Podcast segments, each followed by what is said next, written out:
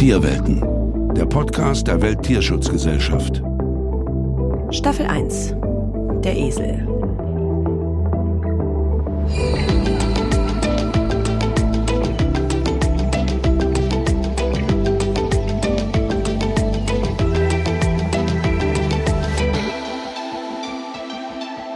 Hallo und herzlich willkommen zur ersten Staffel von Tierwelten, dem Podcast der Welttierschutzgesellschaft. Unsere Hommage an die Tiere, an ihre faszinierenden Eigenschaften und ihr Wesen. Zugleich ein Einblick in die Tierschutzarbeit. Ich bin Christoph May, Referent für Presse- und Öffentlichkeitsarbeit bei der Welttierschutzgesellschaft und führe Sie und euch durch unsere erste Tierweltenstaffel über den Esel.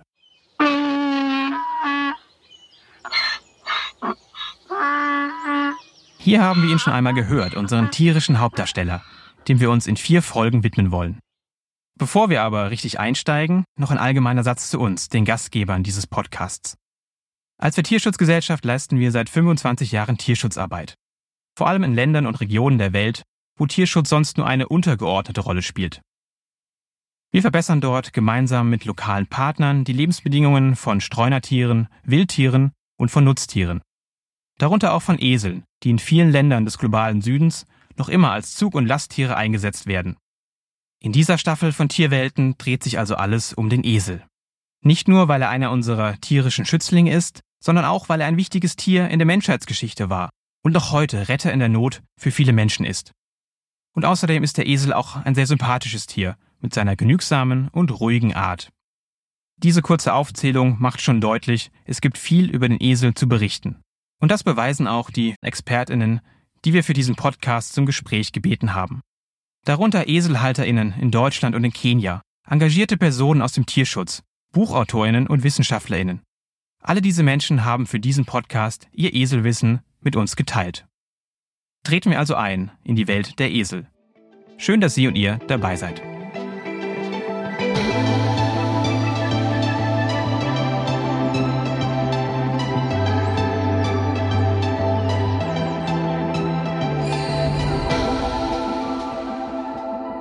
Was ist das Besondere am Esel? Diese Frage habe ich auch zunächst meiner Kollegin Daniela Schrudde gestellt. Sie wird uns mit ihren fachlichen Einschätzungen durch diesen Podcast begleiten, als Leiterin der Tierschutzarbeit bei der Welttierschutzgesellschaft. Von Hause aus ist Daniela Tierärztin. Sie arbeitet eng mit Menschen in unseren Eselprojekten zusammen. Sie ist viel in den Ländern unterwegs, wo Esel noch eine lebenswichtige Rolle spielen. Aus ihrer Sicht ist das Besondere am Esel, dass sie einen besonderen Schutz benötigen.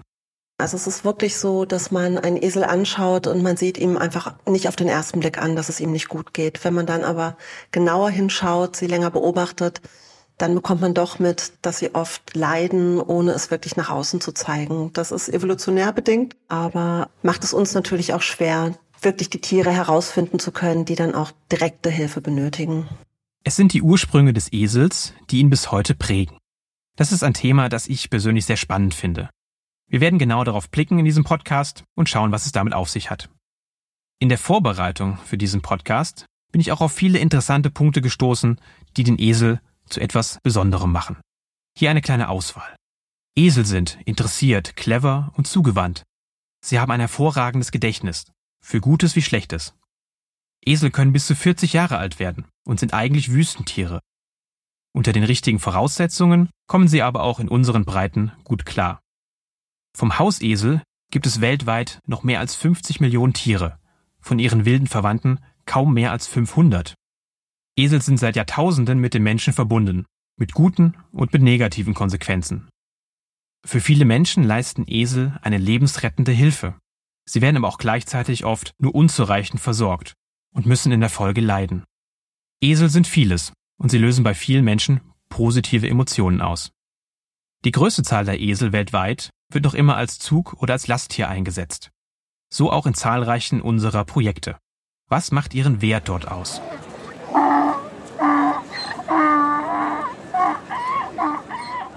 Wir haben Eselhalter im Norden von Kenia gesprochen. Wir sind dort mit unserem Projektpartner African Network for Animal Welfare aktiv, um uns für den Schutz der Tiere einzusetzen. Einer von ihnen hat uns berichtet, ohne meine Esel kann ich nicht leben. Ich hänge komplett von ihnen ab. Sie befördern das Wasser für mich, denn ich habe hier kein Bohrloch. Mit diesem Wasser duschen und kochen wir. Der Esel ist für mich das wichtigste Tier.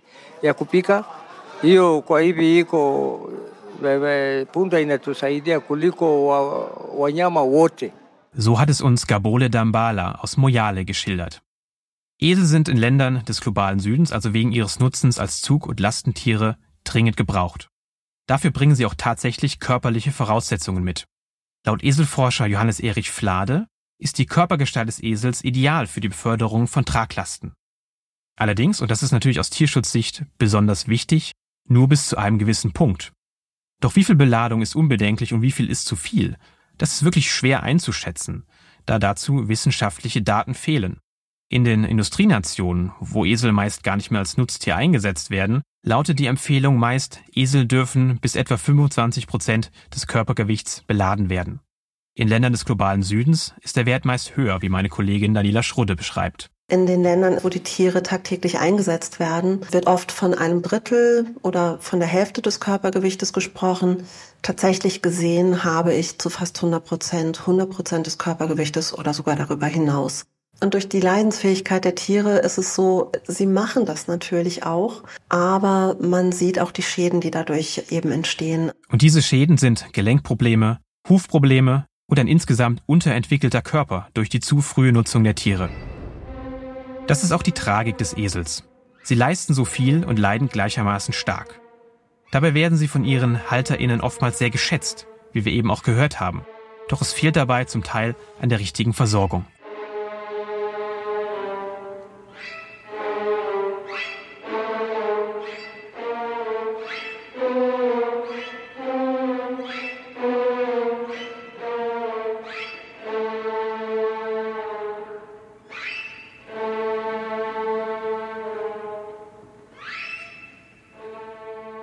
Blicken wir weiter auf die Ausgangsfrage. Was macht den Esel aus? Was macht ihn besonders unter den Nutztieren?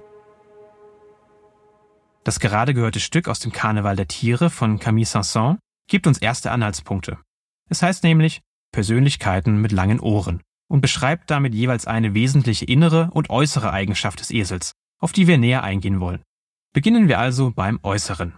Bei Eseln ist auffällig, optisch gibt es bei ihnen weniger Veränderungen als bei anderen Nutztierrassen. Das liegt an der weitgehend gleichen Nutzung über die Jahrhunderte und einer weniger systematischen Züchtung.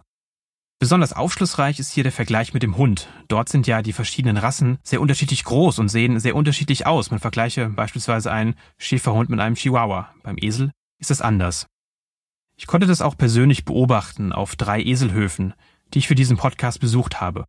Die meisten Esel dort waren grau bis hellbraun, es gab auch weiße und ein paar dunkelbraune. Die meisten Esel haben auch ein relativ ähnliches Stockmaß, das zwischen 95 und 115 Zentimetern liegt.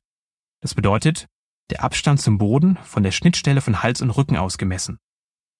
Es gibt entsprechende Abweichungen nach oben und nach unten, dann heißen die Esel Zwergesel oder eben Großesel.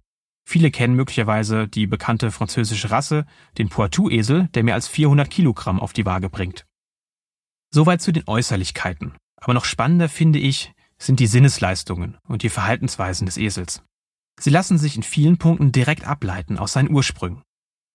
Esel stammen aus den hügeligen Geröllwüsten Nordostafrikas.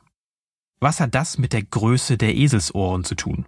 Die sind ja gewissermaßen sein Markenzeichen. In ihrem ursprünglichen Lebensraum war die Kommunikation mit den Artgenossen über das Sehen nicht immer möglich. Das Hören und natürlich das Rufen waren und sind für sie entscheidend und deshalb auch ihre laute Stimme.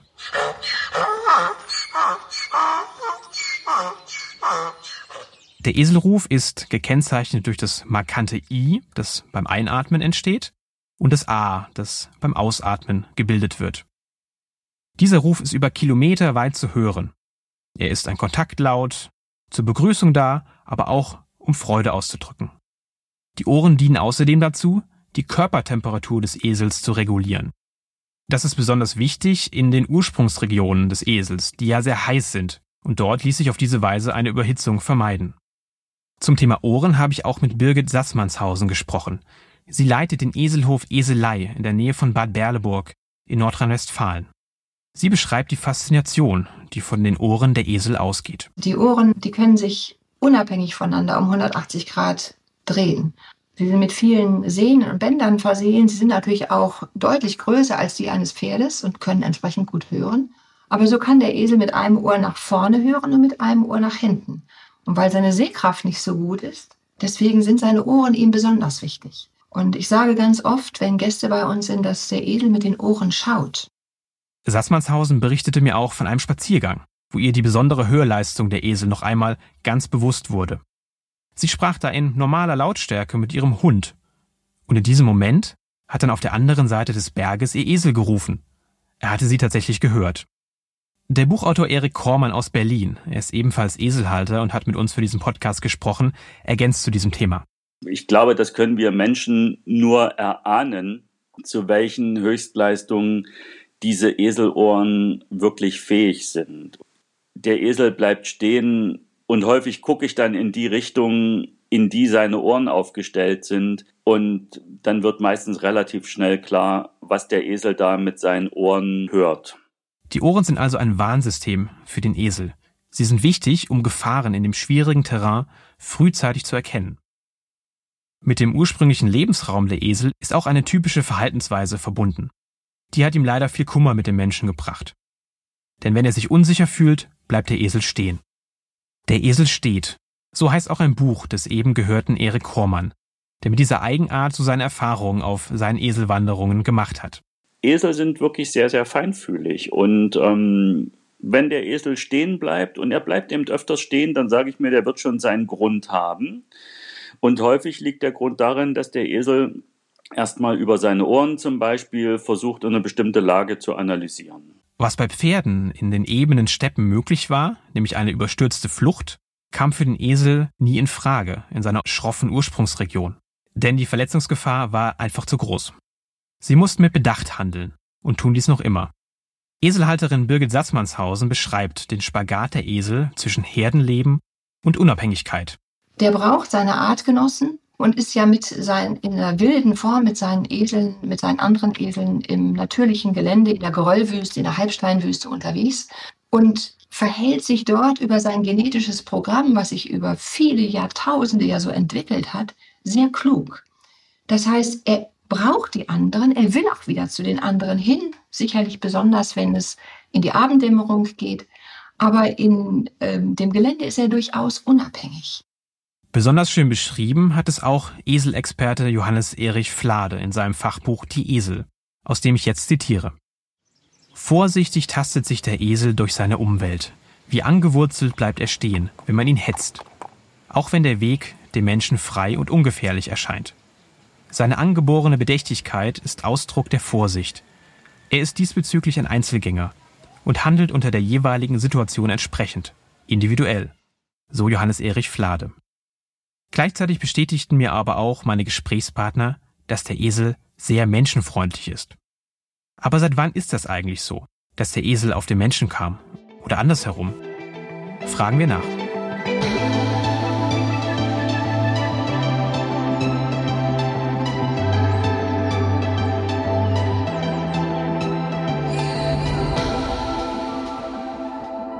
Wie sehen eigentlich die Verwandtschaftsverhältnisse des Esels aus? Er zählt zu den Equiden. Das ist eine Säugetierfamilie, zu der auch Pferde, Zebras, Halbesel und eben die Esel gehören. Sie alle haben gemeinsame Vorfahren. Die Trennlinie des Esels zum Zebra verlief vor etwa 1,7 Millionen Jahren, die zu den Halbeseln vor 1,5 Millionen Jahren. Das ist etwa die Zeit, als unsere menschlichen Vorfahren den aufrechten Gang gemeistert hatten. Bis der Esel aber wirklich zum Menschen kam, soll es noch sehr viel länger dauern. Professor Sabine Deschler-Erb ist Archizoologin an der Universität Basel. Sie erläutert uns aus ihrer Expertise den Prozess, wie der Esel zum Menschen kam, im Vergleich zu anderen Haustieren. Zuerst war der Hund da, schon um 14.000 vor Christus. Das war aber eine ganz spezielle Geschichte. Da ging es um die Domestikation zu einem Begleittier. Dann haben wir im Nahen Osten erste Tiere wie Schafe, Ziege, Schwein und Rind. Diese Tiere wurden alle zu Fleischzwecken domestiziert der Esel kam dann spätestens im sechsten Jahrtausend dazu. Bei dem muss eine ganz andere Motivation vorgelegen haben. Offensichtlich ging es da um die Arbeitskraft des Tieres. Man wollte den Esel als Lasttier nutzen oder als Zugtier. Das Stichwort heißt also Domestizierung, wörtlich zum Haustier machen. Bei der Frage, wie es genau dazu kam, lohnt ein Blick auf die nah verwandten Wildesel. Ihre charakteristischen Eigenschaften geben uns Aufschluss. Er ist ein Gebirgstier. Da wäre es völlig kontraproduktiv, wenn er bei Gefahr davonspringen würde. Deswegen ist es sicher einfacher, ihn bei sich aufzunehmen. Man hat gemerkt, der ist geduldig, dem kann ich etwas auf den Rücken setzen. Und wahrscheinlich hat es sich dann so allmählich ergeben, dass sich die Tiere immer mehr an den Menschen gewöhnt haben. Wie das genau passiert ist, dazu gibt es eine neue Studie aus dem Fachmagazin Science, die sehr aufschlussreich ist zu den Ursprüngen. Für diese Studie wurde das Erbgut von mehr als 200 heute lebenden Eseln analysiert. Und auch das von 31 Eseln aus archäologischen Fundstellen. Außerdem wurde das Genom von 15 heute lebenden Wildeseln untersucht. Das Ergebnis? Die Domestizierung des Esels fand vor etwa 7000 Jahren statt, und zwar an einem einzelnen Ort in Ostafrika, möglicherweise am Horn von Afrika oder in Kenia. Die domestizierten Esel veränderten die Transportsysteme des Menschen. Warum? Vorher domestizierte Tiere, also beispielsweise Hund, Ziege, Schaf oder Rind, waren keine ausdauernden Lastenträger. Und das Pferd und auch das Kamel kamen erst später zu Menschen, vermutlich zwischen 1000 und 3000 Jahren später. Mit dem Esel war der Mensch nun in der Lage, Güter über weite Strecken zu transportieren. Das zeigte sich auch in Ägypten. Dazu noch einmal Professor Deschler Erb. Als man angefangen hat, große Tempel und Monumente zu bauen, konnte ein Esel natürlich viel mehr Lasten tragen als etwa ein Mensch. Das heißt, er nimmt dem Menschen seine Arbeit ab und unterstützte so auch schließlich den technischen Fortschritt. In einem lesenswerten Artikel, den wir auch in unseren Shownotes verlinken werden, schreibt die Neue Zürcher Zeitung dazu, und ich zitiere noch einmal, die Arbeit der Tiere ermöglichte die Erzeugung von Nahrung und die Versorgung mit wichtigen Rohstoffen. Esel wurden dadurch Motor einer zuvor nicht möglichen technischen und kulturellen Entwicklung der altägyptischen Gesellschaft. Im Gegenzug wurden sie mit Nahrung versorgt und konnten sich in der Obhut des Menschen fortpflanzen. Die Domestizierung hatte zunächst also auch Vorteile für den Esel, aber sein Einsatz als Nutztier war hart. Das sieht man auch in Ägypten. Dort spielte er ja eine wichtige Rolle zum Transport von Baumaterial. Wir können uns zum Beispiel die Frage stellen, gäbe es die Pyramiden ohne die Esel? Einerseits leistete er schwere Arbeit, andererseits erfuhr er aber auch durchaus Wertschätzung, wie die Archäologin Deschler Erb aus historischen Funden weiß. Einerseits haben wir in Ägypten die tollen Wandmalereien. Da sind auch Esel dargestellt und wie sie genutzt wurden. Andererseits beschäftige ich mich als Archäologin mit den sterblichen Überresten der Tiere, also den Knochen. So finden sich in Ägypten in Gräben zum Teil ganze Eselskelette. Daran kann man dann ablesen, die hatten eine, eine besondere Bedeutung. Man hat sich da Tiere mit ins Grab geben lassen. Die besondere Bedeutung des Esels blieb nicht auf Afrika beschränkt. Er fand schon früh den Weg über das Mittelmeer. Und auch dort war er vor allem ein Last- und Zugtier. Aber nicht nur. Bei den Römern war Eselsmilch ein Schönheitsprodukt und ein Heilmittel. Das Thema Esel und Medizin werden wir in einer weiteren Folge des Podcasts noch einmal genauer beleuchten. Am Ende kam der Esel aus dem Mittelmeerraum auch in unsere Breiten. Wer brachte ihn hierher? Zum einen waren es die Römer selbst, wie mir Professor Deschler Erb erläuterte. Sie hat Tierknochen ausgegraben und untersucht. Und unter zehntausenden Tierknochen, die sie in Deutschland und der Schweiz gefunden hat, waren vereinzelt auch Esel dabei. Später waren es dann Mönchsorden und Klöster. Sie brauchten den Esel zum Transport von Holz und Baumaterial und auch von Getreidesäcken. Die Müller übernahmen die Esel dann von den Klöstern. Es gibt ja den alten Begriff Mülleresel, der früher sehr geläufig war. Und der steht auch tatsächlich im Wörterbuch der Gebrüder Grimm von 1885. Dort heißt es, Mülleresel bedeutet, der die Mühle treibt und die Mehlsäcke tragen muss. Aus dieser Zeit, also bevor die Motorisierung eingesetzt hatte, gibt es auch einen interessanten Zahlenvergleich. Vor etwa 150 Jahren, 1873, gab es in Frankreich 400.000 Esel. Im Deutschen Reich waren es zu dieser Zeit knapp 11.700. Übrigens genauso viele wie etwa heute auch noch. Wir sehen daran, der Esel war und bleibt in Deutschland kein häufiges Nutztier. In Frankreich war das schon etwas anders, da dort das Klima einfach milder ist. Das mitteleuropäische Klima ist für den Esel nicht ideal. Auch das beleuchten wir später noch einmal ausführlicher. Damit sind wir im Hier und Jetzt angekommen. Weltweit gibt es heute 50 Millionen Hausesel. Das ist ein enormer Kontrast zu seinen wilden Verwandten, die vor etwa 7000 Jahren zum Menschen kamen. Dieser wilde Verwandte ist der afrikanische Wildesel. Er ist vom Aussterben bedroht. Laut Weltnaturschutzunion gibt es noch maximal 200 adulte Tiere. Andere Quellen sprechen von maximal 600. Der Wildesel gilt daher als die am meisten gefährdete Art unter den pferdeartigen Tieren. Er ist bedroht durch Jagd, aber auch durch Futterkonkurrenz zu Nutztieren. Die letzten Wildesel leben in Eritrea und Äthiopien, also im Nordosten von Afrika, in der Danakil-Wüste. Das ist einer der heißesten Orte der Welt, ein wirklich unwirtlicher Rückzugsort, der aber auch viel über den Esel verrät.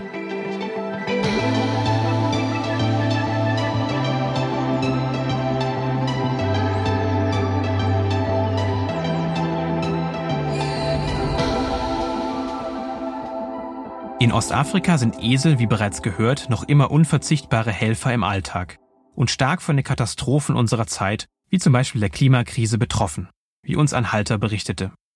Unaenda kujenga mahali misitu mahali manyasi ziko Wir finden kein Weideland mehr für unsere Tiere. Die Kühe sterben und auch einige Esel sind schon verendet. Die Situation ist katastrophal. Drei Jahre in Folge ohne Regen. Das ist verheerend. Wir müssen Heu aus dem Bezirk Meru kaufen. Der liegt hunderte Kilometer entfernt. Ein Bündel Heu kostet inzwischen 600 Schilling. Und das ist nicht mal eine Tagesration für einen Esel. Wir können sie nur einmal am Tag füttern, weil alles so teuer geworden ist.